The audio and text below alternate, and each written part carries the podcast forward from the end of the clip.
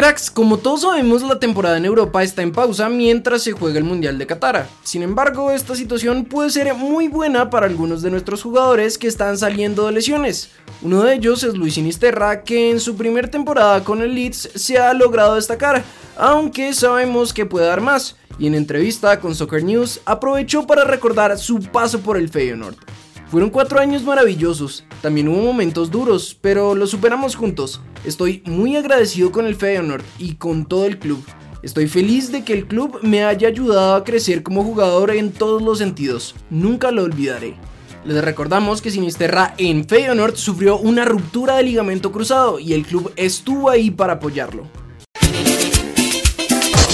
En cuanto a nuestra Sele, a pesar de no estar jugando el Mundial, sí ha tenido un buen arranque en la era de Néstor Lorenzo. Tres victorias en tres partidos amistosos. Y sin duda las cosas pintan bien para lo que se viene en 2023, que es el arranque de las eliminatorias para el Mundial de 2026.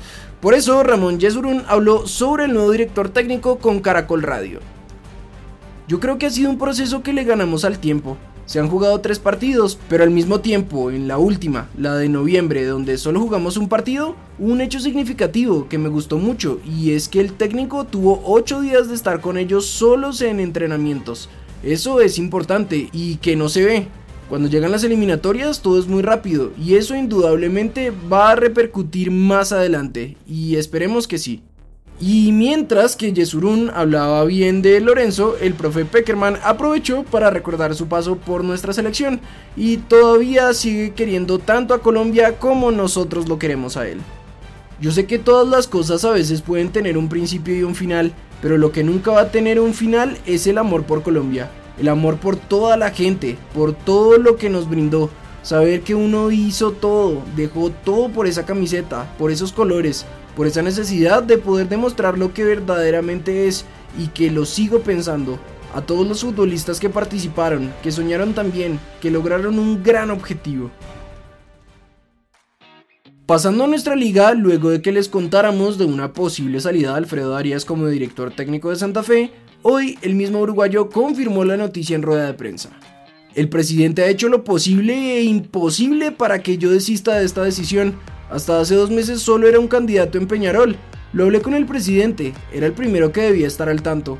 A los jugadores les dije hoy, no debe afectarnos, ahora tenemos un sueño. ¿Cuánta gente daría todo por estar donde estamos? Esto no es excusa. Hoy por hoy el director técnico de León ha logrado que estén dependiendo de sí mismos para llegar a la final de la liga. Le quedan dos juegos ante Pereira y Millonarios para pelear por un nuevo título y conseguirlo sería la mejor forma de despedirse. En cuanto a Millonarios, que es el segundo del grupo y también depende de sí mismo para llegar a la final, el Pisito Restrepo, que por cierto es nuevo entrenador de Jaguares, dijo esto en el bar de Caracol. Los Millonarios es un reconocimiento al proceso que llevan con el profe Gamero y su idea de juego, que hace poco tuvo la posibilidad de campeonar en la Copa. Esos son los que veo cercanos, a menos de que pase algo extraordinario. Hoy Wile Quindío juegan a las 8 pm el partido de ida del segundo cupo del ascenso para la Liga de 2023.